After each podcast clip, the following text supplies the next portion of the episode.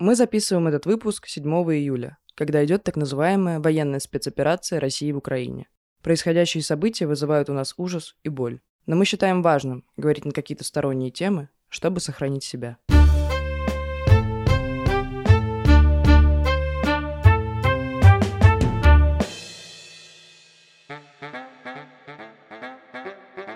Это подкаст «Окей, Зумер» от студии «Заря». Мы протестуем в соцсетях, это ок. С вами Зоя, всем привет, и Лева. Привет всем. Сегодня мы поднимем, наверное, нашу самую больную и любимую тему, которая, когда заводится в нашем подкасте, и Зоя активизируется, и я активизируюсь, потому что эта тема касается нашего э, гражданского права и нашего мнения. Мы хотим поговорить, как это мнение переходит в онлайн, потому что у нас есть способы выражать свое мнение в офлайне в виде протестов, в виде митингов, в виде эм, пикетов. Ну, сейчас уже они уменьшаются с каждым разом, но не суть. А есть еще способ высказать свое мнение в онлайне. И все это называется медиаактивизмом. Что это такое? Это явление, при котором общество выражает свое мнение с помощью современных технологий, социальных сетей, интернета и так далее. И мы хотим поговорить о том, как этот медиаактивизм развивается, как он проявляет себя в России и насколько он эффективен. Я привыкла выражать протест ножками, поэтому в основном я протестовала с помощью пикетов и митингов, но... Ты участвовала в пикетах? Да, когда был Егор Жуков. А. И не только. Извини, я выпала из головы. Да, уже в целом столько времени прошло, мы как будто в другой реальности. Но медиаактивизм тоже важная штука, и из того, что там есть в моей истории, я вспомнила про активность, просто не хочу называть это словом флешмоб, в момент, когда открылась история про депутата Слуцкого, что он домогается до девушек, которые работают в Госдуме, и вскрылось много историй, естественно, никто в Госдуме на это не обратил внимания, а в соцсетях распространилась фотография Слуцкого, на которой есть текст, что я считаю, что Слуцкий должен уйти из Госдумы. И многие начали выкладывать это в соцсетях, тогда еще ВК, вот в целом я там же выложила, и вот это такой медиаактивизм, который больше нигде особо не проявлялся. То есть не было каких-то митингов, не было пикетов, и это была чисто активность в онлайне. К ситуации привлекли внимание, но в целом ничего не произошло. Слуцкий есть Слуцкий. У меня есть тоже два примера в голове медиаактивизма моего. Один хороший, другой не очень, если оборачиваться так. Первый, я помню, что я цитировал какие-то расследования Навального, тоже их репостил себе на страничку э, ВКонтакте. Я уже не помню, что это было за расследование, но вот мне тогда казалось, что он делает классные вещи, и я до сих пор убежден, что Навальный в то время делал дико крутые, дико важные расследования, и мне казалось, что эти действия, они придут нас к прекрасной России будущего. Но как бы да. А второй пример. Я помню, что в 2016 году, когда были президентские выборы США, баллотировались Клинтон и Трамп, и Трампа очень много шерили во всяких группах ВК, потому что ему казался смешным, таким какой-то дядька со смешным париком, какую-то хрень говорит. Ну, как бы, все это было забавно, и мне тоже казалось, что, типа, блин, забавный чел. При этом я не особо углублялся в его взгляды, в его высказывания. И когда он победил на президентских выборах, я тоже себе что-то запустил из серии, типа, ура, кайф, или что-то там, типа круто. Вот, ну вот, я не помню, что я там написал, но вот, короче, был посыл, что да, прикольно. И сейчас, когда я чуть больше разобрался, кто такой Трамп, что он сделал, на какую желчь он иногда несет, я такой, о господи, как глупый молод я был.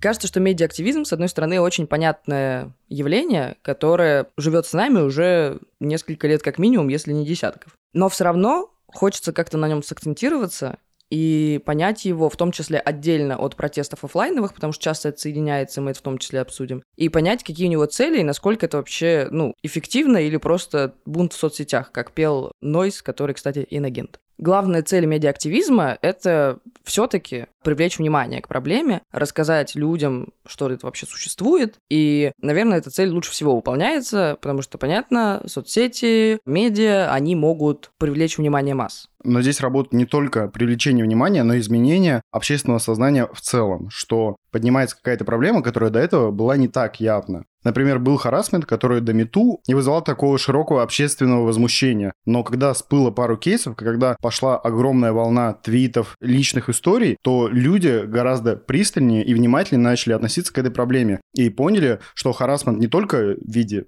изнасилований, как крайней степени, но и в виде некорректного отношения к сотрудникам и к сотрудницам, в частности, он неприемлем. Но есть еще вторая цель, которую может преследовать медиаактивизм, И для меня вот это такая интересная вещь, которая, мне кажется, как раз может развиваться в ближайшее время. Потому что как привлекать внимание к проблеме вроде мы научились, как решать проблемы пока не очень.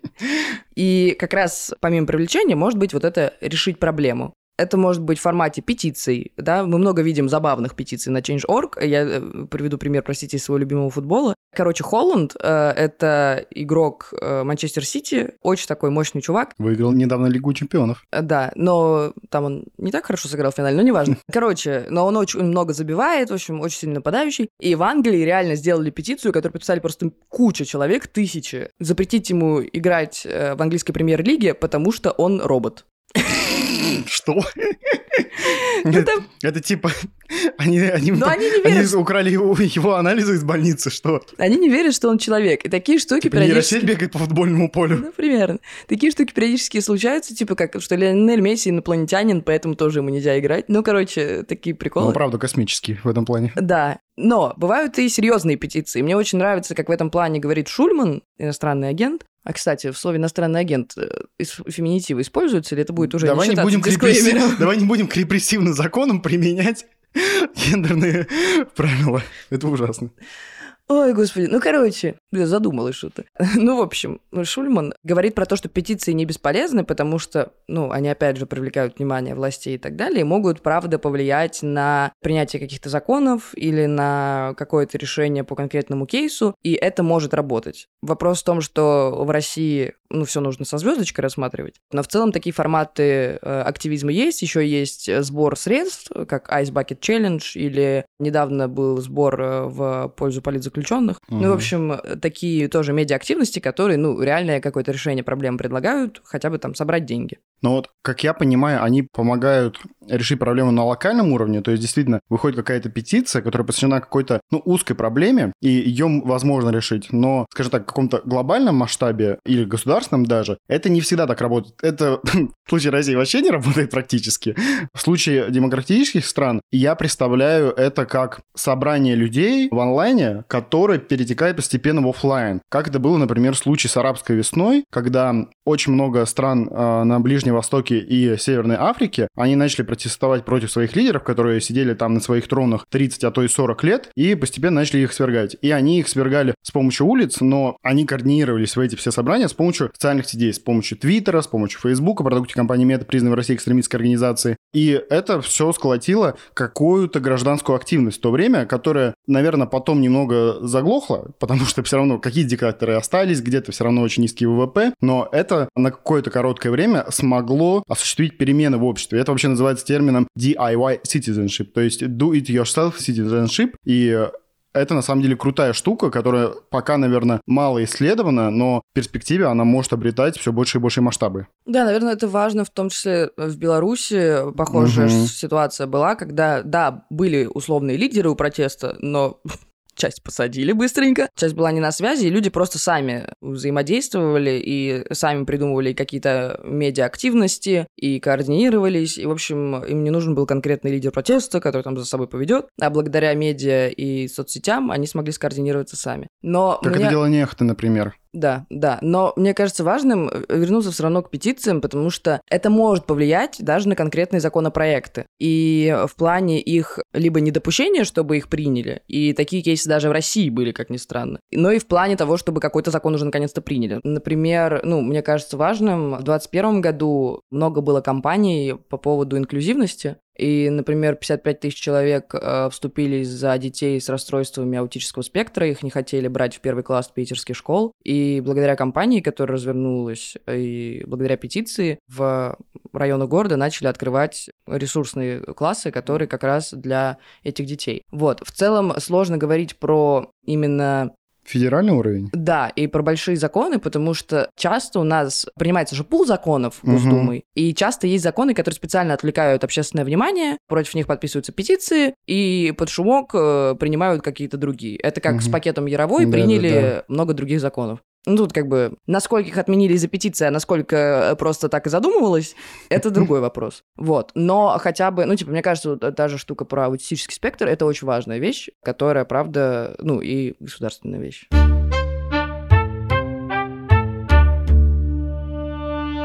Ну и логично, что медиа-активизм очень популярен в России как раз потому, что с каждым годом у нас все меньше форм протеста, которые мы можем выносить в офлайн. У нас были протесты, которые все время подавлялись в последние годы в виде санитарных норм, если они касались каких-то государственных мероприятий. У нас были пикеты и массовые собрания, по которым тоже людей забирали, по Дадинской статье, которую специально приняли под это все дело. Это статья как раз, которая устанавливает наказание, если ты нарушаешь какие-то правила на митинге.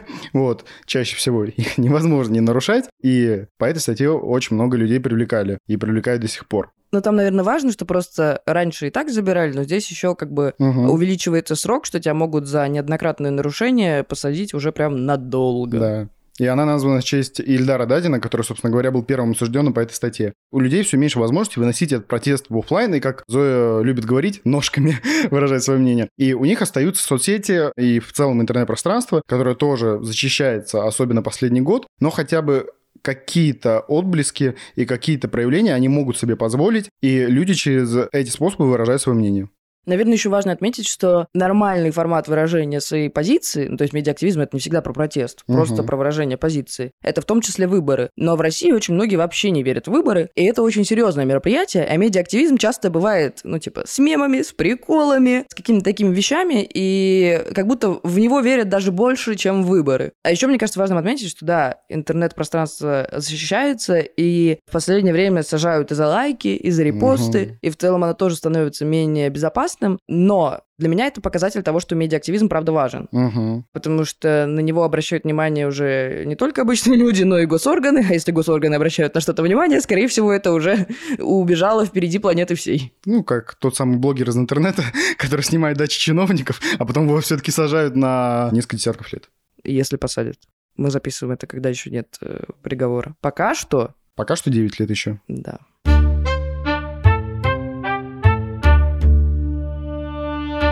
Наверное, невозможно понять медиа-активизм чисто в отдельности от офлайн протестов и выражения своей позиции, потому что все-таки они очень переплетены, и хочется понять, они дополняют друг друга, или они мешают друг другу, или еще что-то. Есть кейсы, когда медиа-активизм скорее мешает реальному протесту. Мы частично об этом говорили в более научных терминах в выпуске про цифровые медиа, где мы на примере уже инагентов. Тогда они еще не были. Прошлая жизнь. Теории массовых коммуникаций, э, инагенты, оксимирон и нойс. А то инагент сказал, а кто не сказал. Вот, поэтому послушайте, если не слушали. Но если кратко, например, есть, условно, диванный активизм, или это еще называется слактивизм. Я офигел, когда узнал, что, оказывается, есть термин, они это просто придумали в интернете. Да, э, возможно, это придумали в интернете, а потом нет, это стало нет, термином. Ну, ну, вот, да. И получается, что вот этот вот протест как бы в комфорте может работать как э, успокоительное. Ну, типа, я что-то сказал, я что-то сделал, и выпускать пар, но при этом человек не идет дальше, также продолжает там не ходить на выборы, не высказывает свою позицию как-то по-другому, не ходит на митинги, ничего не делает. И получается, что этот активизм заменяет обычный, а все-таки ножками, как мы знаем, все еще эффективнее. Мне кажется, Facebook, э, продукт компании Мед, признанной экстремистской организации, и Twitter, они вот максимизировали этот слактивизм, э, особенно в нашей стране. Ну да, потому что ты как-то себя успокаиваешь, вот эти все угу. Фейсбучные войны, они, угу. если честно, меня... И твиттерный срач и так далее. Да, ну типа, твиттерные срачи, они просто хотя бы смешные. А фейсбучные войны, они меня пугают в плане того, что люди очень разобщаются в них. Там еще такой определенный контингент, которому мне очень хочется верить и с которым мне хочется взаимодействовать. Но когда я вижу, как они друг с другом разговаривают, мне хочется просто сбежать куда-то.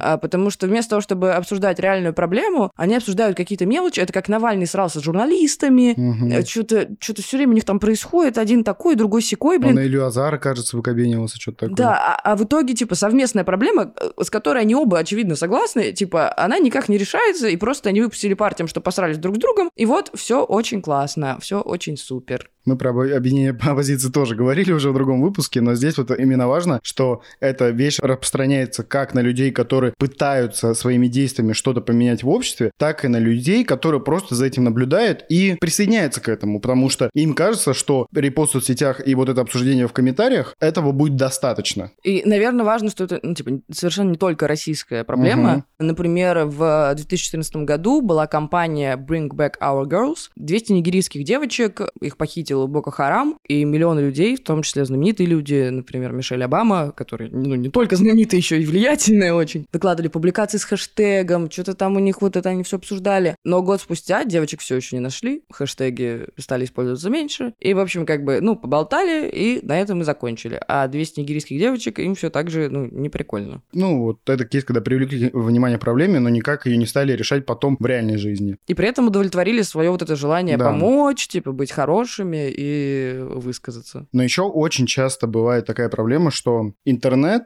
э, это пространство, где можно, ну, публиковать примерно все. И э, ты не несешь за это ответственности, за исключением моральной. И иногда этим... Ну как, сейчас уже несешь. Нет, э, ну я не про законную ответственность, Да, а вот именно да. про этическую. То есть ты можешь опубликовать какую-то информацию, и даже если это неправда и тебя не разоблачат, ну как бы хорошо, и какая-то аудитория тебе поверит. И когда люди публикуют какую-то информацию, например, с целью дискредитировать кого-то, и люди в это слепо верят, то от этого рушится репутация. Это, ну как бы в нормальной правовой системе должна быть презумпция невиновности, которая вот исследует э, грани, но как бы даже на примере российской оппозиции, когда сегодня условно Любовь Соболь, иностранный агент, направо и налево поливает грязью то Венедиктова, то Каца, тоже иностранных агентов, это очень заметно, как она обвиняет их во всех смертных грехах, но при этом не доказывает. Такая же история была с Волковым, который иностранный агент и, и отпирался от того, что он что-то подписывал, а в итоге оказалось, что нет. И как бы вот пока нет доказательств, ты не проверишь, но люди верят в это, точнее какая-то аудитория в это верит, и в итоге они начинают клеймить условно других людей. Ну да, тут, наверное, важно, что условно в оффлайн протесте ставки выше, и Мгм. поэтому перед тем, как выйти за кого-то, ты, ну, Подумаешь больше, 300 раз. больше прочекаешь, да, информацию, и выйдешь по реально какой-то очень волнующей тебя проблеме, э, или там за какого-то очень близкого тебе человека.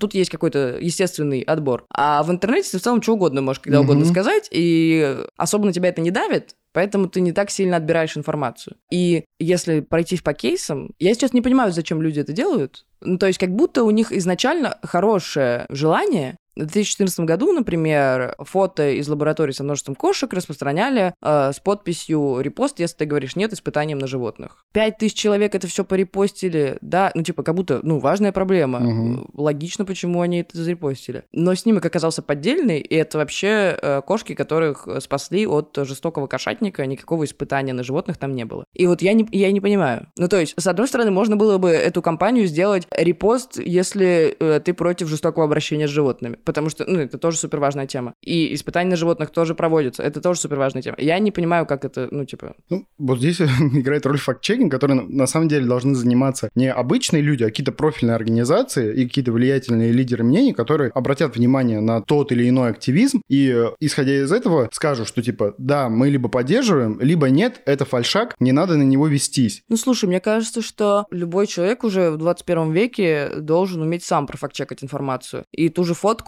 блин, ты просто ее копируешь, вбиваешь в картинки и уже ищешь ее на каком-то изначальном сайте. Ну, слушай, мы же говорим не о людях, которые постоянно обитают в этом пространстве, как, например, мы с тобой, и как какие-то люди, которые тоже пытаются продвинуть свой медиаресурс, а об обычных людях, которые заходят в соцсети, и у них миллиард э, вариантов на что им обратить внимание, и каким компаниям присоединиться. Ну, слушай, а гражданское общество по-другому работать и не будет, потому что если мы ориентируемся на каких-то лидеров мнений, то мы опять перекладываем с себя ответственность. А в гражданском обществе каждый гражданин, ну вот гражданин это же, ну как бы, привилегированное на самом деле такое слово, потому что, ну, его нужно Ты- заслужить. Ты в 18 веке? Ну нет, нет, я про то, что я про то, что гражданин это очень, ну типа, оно несет не только права, но еще и ответственность. Мгм. И в том числе это ответственность не, не только, чтобы подписаться на какого-нибудь классного чувака и слушать его, а в том, чтобы уметь самому профакт-чекать. Я согласен с тем, что каждому человеку нужно нарабатывать навыки факт-чекинга и ориентироваться в онлайн-пространстве, но базисно я понимаю, что не все люди будут делать, и это точно будет делать 100% аудитории соцсетей, что в России, что во всем мире. И э, не нужно здесь э,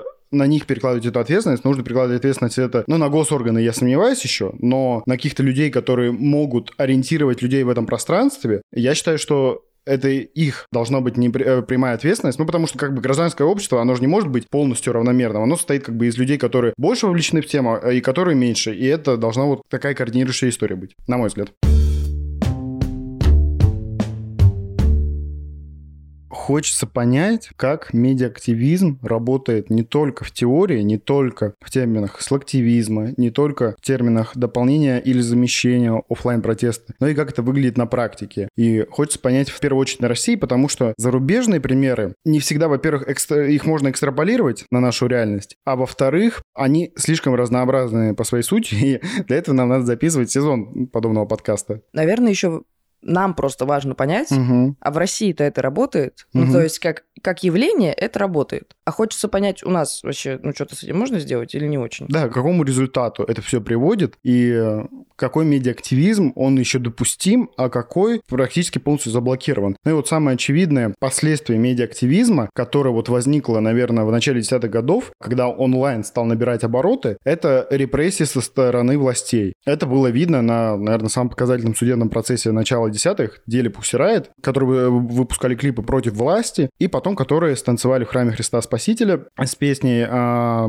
как там, Богородица, Пресвятая Богородица. А, да, Богородица Путина прогони. И после этого их привлекли к уголовной ответственности за это. И э, участниц этого перформанса Надежду Толоконникову, иностранного агента Мария Лехина и Екатерину Самуцевич, их э, в итоге приговорили к тюремному сроку. Их в итоге выпустили досрочно в 2013 году, но в любом случае сам факт того, что это был обычный танец в храме, да, здесь можно спорить об этической стороны, но это явно не уголовная статья. Тут, наверное, важно, что еще ролики, которые они делали, признали экстремистскими, потому угу. что все-таки там, ну, танец в храме это частично, да, офлайн протест. Но э, дело в том, что внимание они привлекли не только поэтому, uh-huh. а еще потому, что они делали клипы, потому что, ну, в общем, в целом они были именно активны в онлайне. Uh-huh. И те ролики, которые они создавали, признали экстремистскими, и именно вот эта медиа-активность э, повлекла за собой такие репрессии. Ну и после них разработали закон, известно как оскорбление чувств верующих, который как бы захлестнул новых людей, которые высказывались как-то критично по отношению к православной церкви.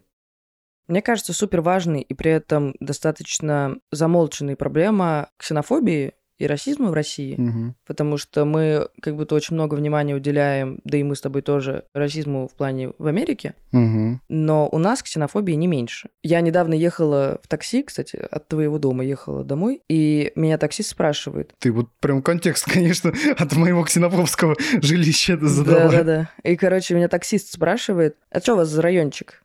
Ночью хачки докапываются.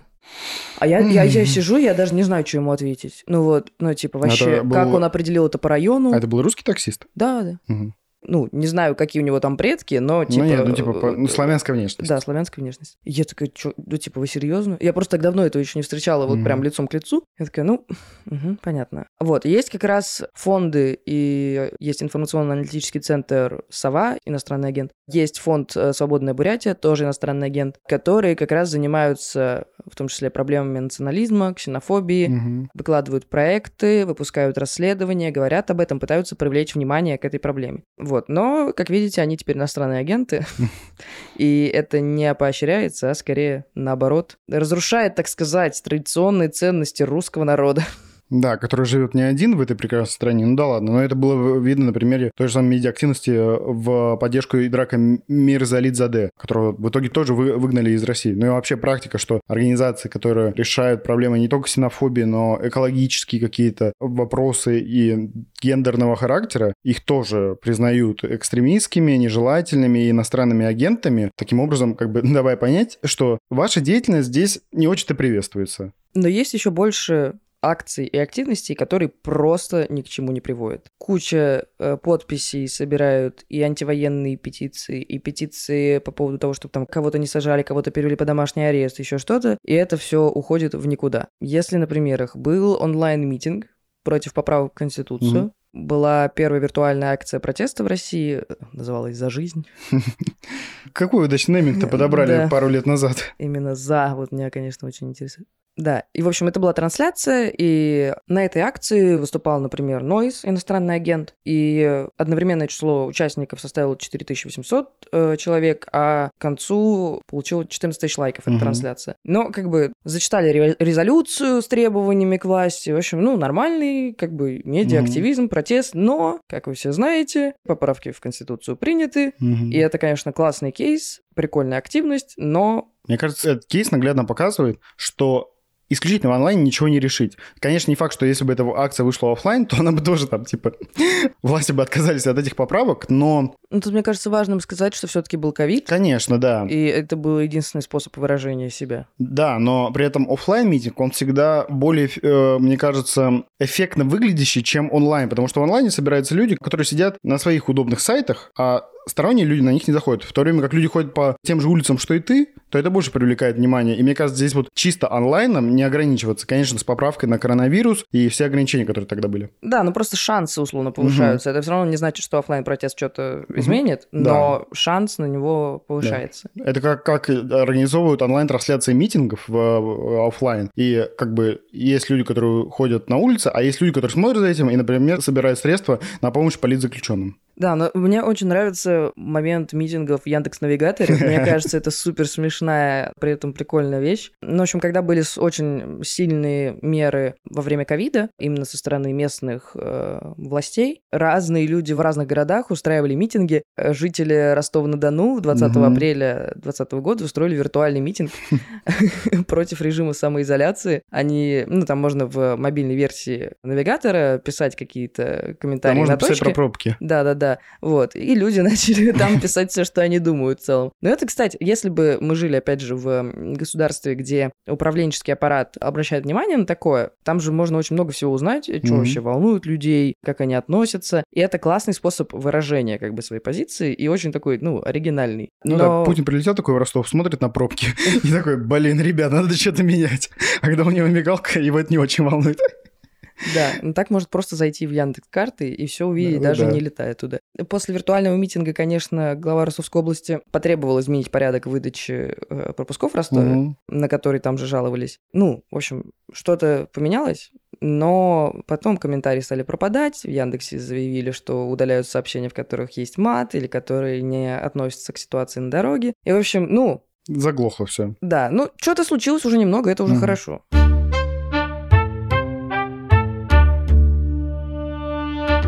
Но очень круто, когда все-таки какие-то небольшие хотя бы изменения, но происходят благодаря онлайн-активностям. И, ну, очень показательный такой кейс – это кейс Ивана Голунова, который, мне кажется, войдет в учебники по медиа-активизму, потому что там была Э, развертана просто огромная медийная кампания в поддержку Ивана Голунова, причем как со стороны оппозиционных СМИ в виде «Медузы», иностранного агента нежелательной организации «Дождя», иностранного агента и всех прочих иностранных агентов, которые вам приходят в голову, так и со стороны в целом достаточно лояльных государству СМИ, вроде РБК, «Ведомостей» и «Коммерсанта», которые и придумали слоган «Я мы, Иван Голунов». И Понятное дело, что там была большая офлайн активность. Сначала были пикеты, на которые уходили журналисты и активисты и разные другие люди. Потом был митинг уже после того, как Голунова освободили. Но все это произошло в совокупности. И если бы «Медуза» нежелательная и иностранный агент не развернула бы эту компанию, не привлекла все свои ресурсы, то на это бы обратили внимание гораздо меньше людей. И вот в этом плане я считаю, что этот кейс, он действительно такой показательный, как гражданское общество может соединиться с разных сторон и в итоге привести к тому, что невиновного человека его освободят и не будут преследовать по закону. Но стоит здесь заметить, конечно, что да, привлекли и полицейских, которые арестовывали Голунова за превышение полномочий или как-то так. Потому но... что они подкинули наркотики. Да, но заказчиков в итоге не нашли. Это нормальная практика для России. Ну и как бы все все-таки это не изменение, которое меняет кардинально уровень, потому что 228 статья, она все еще есть, и по ней подкидывают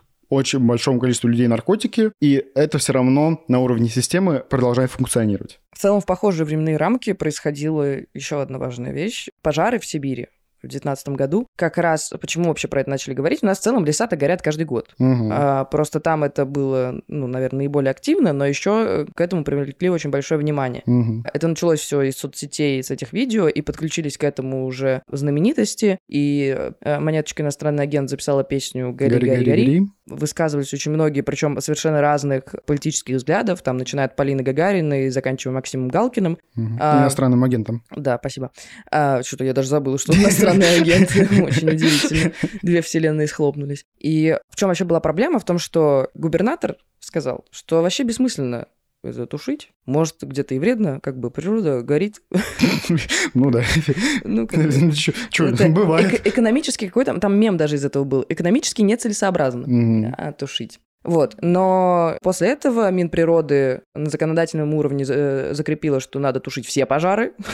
Мне нравится, что мы только в 2019 году пришли к этому. Дошли, да, хорошая идея. К этому, да. И Следственный комитет возбудил уголовное дело по халатности чиновников из лесного хозяйства, из Министерства как раз Красноярского края, что типа, что-то вы халатно относитесь, друзья, к, ко всему этому. И как бы кажется, что если бы не поднялась медиа-активность, угу. это бы все замяли. Да. И вот тут как раз не было никаких офлайн протестов угу. а в целом даже непонятно было, где их проводить. Региональные, возможно, ну, да, были региональные, но, да. но как бы это не было вот каким-то большим таким масштабным. Все-таки в основном это деятельность именно журналистов, это деятельность э, популярных Лидеров мнений? Да, э, лидеров мнений. И это деятельность обычных людей, которые репостили это просто с какой-то невероятной скоростью. Mm-hmm. И это было, мне кажется, правда везде. Даже Ди Каприо решил впрячься в дела нашей прекрасной Якутии и э, э, спасти положение. И действительно, экологические кейсы, они чаще всего вот оправдывают вот эту медиа-активность, потому что привлекает внимание к проблеме. И все-таки экология, сохранение природы — это вещь, с которой никто более-менее не будет спорить. Ну Хотя и при... она не, не социальная, ну в плане она наименее политизирована, да. поэтому можно ну, этим работать. Хотя после Гринписа и Всемирного фонда дикой природы, который не на организации,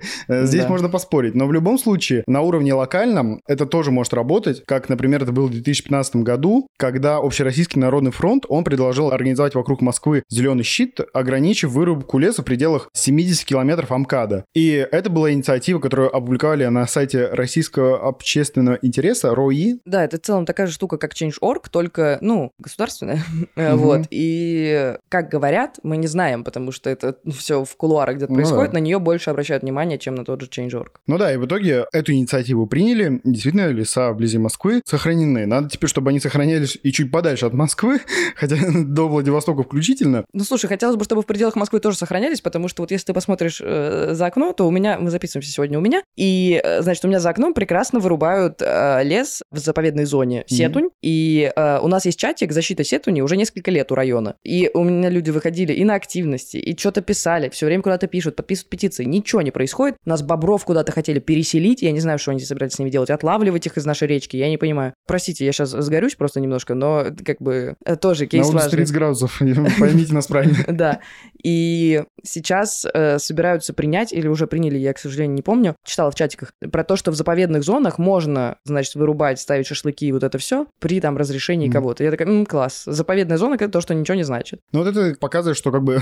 избирательное право в России, оно работает так же избирательно, что какие-то активности, где, которые опубликованы на государственном уровне, они действительно будут поддержаны. Это как, знаете, приходить к Путину и говорить, что термин инфо-цыгане, он оскорбительный. Ну, в целом, да, он согласится, и тогда никто не будет их так называть. И термин, правда, оскорбительный по отношению к народу цыган. Вот. А есть инициативы, которые, ну, как бы волнуют какое-то количество людей, но как бы там есть какой-то чиновник, у которого есть свои интересы, и его интересы, они гораздо выше. У нас тут просто строит застройщик, у которого совладелец губернатор Московской области. Да, который, эм, как его, Воробьев, Воробьев, Воробьев, да. да. Ну, в общем, поэтому как Ну бы... вот, и как бы кейсы успешной медиа-активности, они действительно существуют в России. И э, благотворительные кейсы существуют. Их очень много, их всех не перечислить. Но суть в том, что это очень точно работает. Понятно, что не все медиа-активности, они будут набирать обороты и пользуются популярностью. Но как только это выходит на какой-то политический уровень, они моментально подавляются, либо просто игнорируются. И это основная черта, которая не дает вот этой медиа-активности заиграть по-новому, и э, чтобы она играла какую-то большую роль в нашем обществе. Или даже не только политическими, а если сталкивается с личными интересами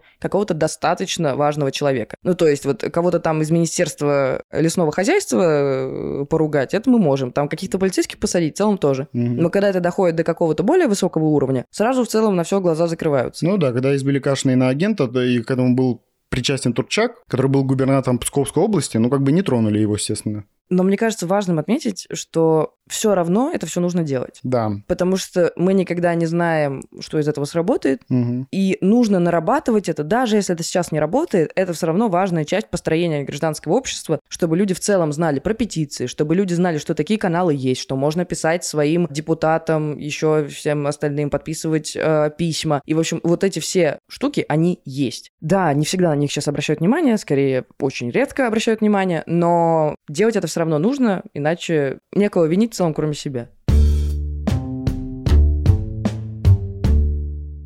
Мы уже поняли, что медиа-активности, они действительно работают как способ привлечь внимание к проблеме, и в нормальных демократических обществах на эти проблемы реагируют государства и реагируют какие-то большие корпорации, которые начинают внедрять их на уровне законодательства, на уровне каких-то этических правил и регулирований. Но мне интересно, может ли медиа-активизм развиваться не вот так вот вертикально, что нам нужно достучаться до высоких кабинетов, и тогда мы начнем жить по-новому, а чтобы это, ну, короче, снизу все распространялось, и чтобы это постепенно охватывало всех людей, и чтобы они начали менять свою установку не исходя из какого-то правила, которое им написали, а исходя, ну, из какого-то, из понятий, как жить правильно, а как неправильно. Но мне кажется, что вот мы много просто говорили сегодня про там вырубки, про какие-то такие вещи, которые все-таки контролируются государством. Но мне кажется, что медиаактивизм уже работает хотя бы там в плане феминизма. Потому что, да, все еще в России это очень сложно. Все еще как бы обсуждают твои бритые или не бритые ноги. Э, ну, их в Госдуме предлагают феминизм запретить. Да. Ну, я скорее, я не хочу просто сейчас на Госдуму ориентироваться. Госдума очень много всего предлагает. А мне хочется скорее про общество поговорить. Но все-таки, если сравнить вот момент, когда начался медиаактивизм по поводу феминизма, когда вот эти были кейсы с э, раскрашенными подмышками, mm. небритыми, когда много вообще говорили, когда, ну, почему-то именно на этом концентрировались люди, потом, когда там подруги начали выходить, mm-hmm. которые тоже очень феминистические. И все-таки, мне кажется, это повлияло. Возможно, это мой какой-то пузырь, но даже если посмотреть там на наши посты в запрещенной социальной сети, то когда мы начинали, в каком году мы начинали? В 21-м. В 21-м. Мы писали с феминитивами, как и сейчас мы пишем с феминитивами. И под каждым нашим постом был комментарий про феминитив. Угу. Просто везде. Ну, это, ну, как бы, я уже сидела такая, ну, не знаю, мы даже делали отдельный пост про феминитивы, чтобы объяснить людям, почему мы их вообще используем. Ты морячка, я моряк. Да, это Лева все еще любит свою шутку с 21 года. А сейчас этого нет. Возможно, как бы проблема в таргете, что до нас не доходят те люди, которые против, против феминитивов. феминитивов. Но все равно я как-то меньше начала это замечать в пространстве. Например, вот для меня супер показательная, знаешь, э, вещь — это паблики про футбол. Угу. Потому что, мне кажется, там собираются самые вот вообще... Я очень люблю футбол, поэтому я есть в этих пабликах. И, очевидно, в этих пабликах есть женщины, есть адекватные парни. Типа, все нормально. Но там еще есть куча чуваков, которые смотрят футбол, а жена должна быть на кухне. И, ну, там всегда продолжается там комментарий. Я не знаю, там, например, выходил пост, когда женщина сейчас судит футбол, Угу. И, ну... По-моему, на чемпионате мира последнем это впервые было. Да, ну, сейчас э, много вот этих впервые, когда Лигу чемпионов впервые, когда угу. там, ну, в общем, много кейсов. И в России тоже есть женщины-судьи, хотя это все намного сложнее, конечно. И комментарии под этим часто, ну, в общем, э, такого характера, что что это она судит, она физически не может бегать как мужики, вот там, ну, короче, пусть э, э, борщ готовит. И это все еще остается, но при этом я вижу еще людей, которые начинают отвечать на эти комментарии. И отвечать адекватно, что типа, чувак, а почему, ну, то есть судья не пробегает столько же, сколько футболист. Это, ну, типа, не разный уровень. Все окей. Как бы видишь, она отсудила. Это, она же проходит медицинские тесты. Ну, типа, в общем, это как будто... Это супер субъективное ощущение, потому что, если чтобы это было объективно, нужно проводить исследование. Но у меня есть ощущение, что как-то чуть спокойнее мы стали по поводу феминизма, и это правда сработало. Мне кажется, здесь важно в контексте медиа-активизма не забывать о вот этом масштабировании, потому что у тебя вот есть это ощущение, и, наверное, оно правдивое, но оно не будет касаться другого человека, который не вовлечен в твое инфополе и в тот информационный пузырь, в котором ты обитаешь. И, наверное, главное сейчас я не могу даже это назвать ошибкой, но главное следствие медиа-активизма и в целом медиапространства, что очень много вот таких вот маленьких пузырей, которые постепенно, конечно, разрастаются, и постепенно наше общество начинает знакомиться с понятиями феминизма, экологии, гендерного равенства, расизма, ксенофобии и так далее. И я также начинал знакомиться с этими понятиями с помощью как раз медиа. И здесь важно, чтобы это все дальше масштабировалось, потому что все-таки онлайн-пространство, оно дает нам ощущение, что мир меняется, потому что мы это видим. Каскад доступности, как мы говорили в одном из выпусков. Просто нужно не вестись на это чувство, а постоянно думать, как ты можешь привлечь еще больше людей к диалогу, к разговору и как находить с ними коммуникацию. И тогда вот действительно начнется меняться вот эта этическая и социальная установка, и она будет зависеть не от больших людей, которые установят правила, по которым обществу нужно жить, но общество просто будет знакомиться с новыми явлениями и будет более спокойно их воспринимать. И мне кажется, вот медиа-активизму и людям, которые им занимаются, нужно сконцентрироваться на этой части, чтобы действительно прогресс шел дальше, а не замыкался внутри какой-то уютной группы Садового кольца или уже не Садового кольца, потому что многие медиаактивисты, они сейчас в кольцах других стран обитают. Ну, для меня просто важно отметить, что все-таки это уже началось, мне кажется. Конечно, но просто это не нужно останавливаться. Вот здесь да, важный сто процентов. Но как будто движение есть, и просто у нас было много кейсов, когда ничего ни к чему не привело, но медиа-активизм, мне кажется, во многом работает в долгую. Да, какие-то активности могут решить что-то в моменте, но все-таки это больше про изменения именно в головах у людей, а, про отношения, и когда люди начинают уже более спокойно реагировать на слово авторка, когда харасмент внедрен в язык людей, и люди понимают, о чем они вообще говорят, когда люди начинают хотя бы задумываться о том, чтобы сортировать мусор. В общем, это начинает происходить, и я очень этому рада. Вопрос в том, что не надо останавливаться. И, наверное, в нашей ситуации скорее больше обращаться к обычным людям. И это как будто эффективнее, чтобы изменить именно наше общее представление. Ну и параллельно, конечно, продолжать долбиться по конкретным вопросам. Не, не останавливаться, раскачивать лодку. Да. С вами были Зоя. Всем пока. И Лёва. Пока всем. Подписывайтесь на нас во всех соцсетях, особенно в Телеграме, и вступайте в наш чат. В нем мы с удовольствием общаемся со всеми вами. Также заходите на наш сайт, там вы узнаете про другие проекты студии Заря. Ссылки в описании выпуска. Слушайте нас на удобной для вас платформе и не забывайте ставить оценки, лайки и оставлять отзывы. Это очень помогает продвижению подкаста и мотивирует нас к дальнейшей работе. Над выпуском работали продюсерка Лера Кузнецова, редактор Лев Елецкий, сценаристка Ира Жуматий, ресерчерка Женя Скурихина, монтажерка Юлия Кулешова, пиар-менеджерка Лада Алимова, Саша Шевченко, автор джингла Юра Фанкени, дизайнерка обложки Ксюша Филатова.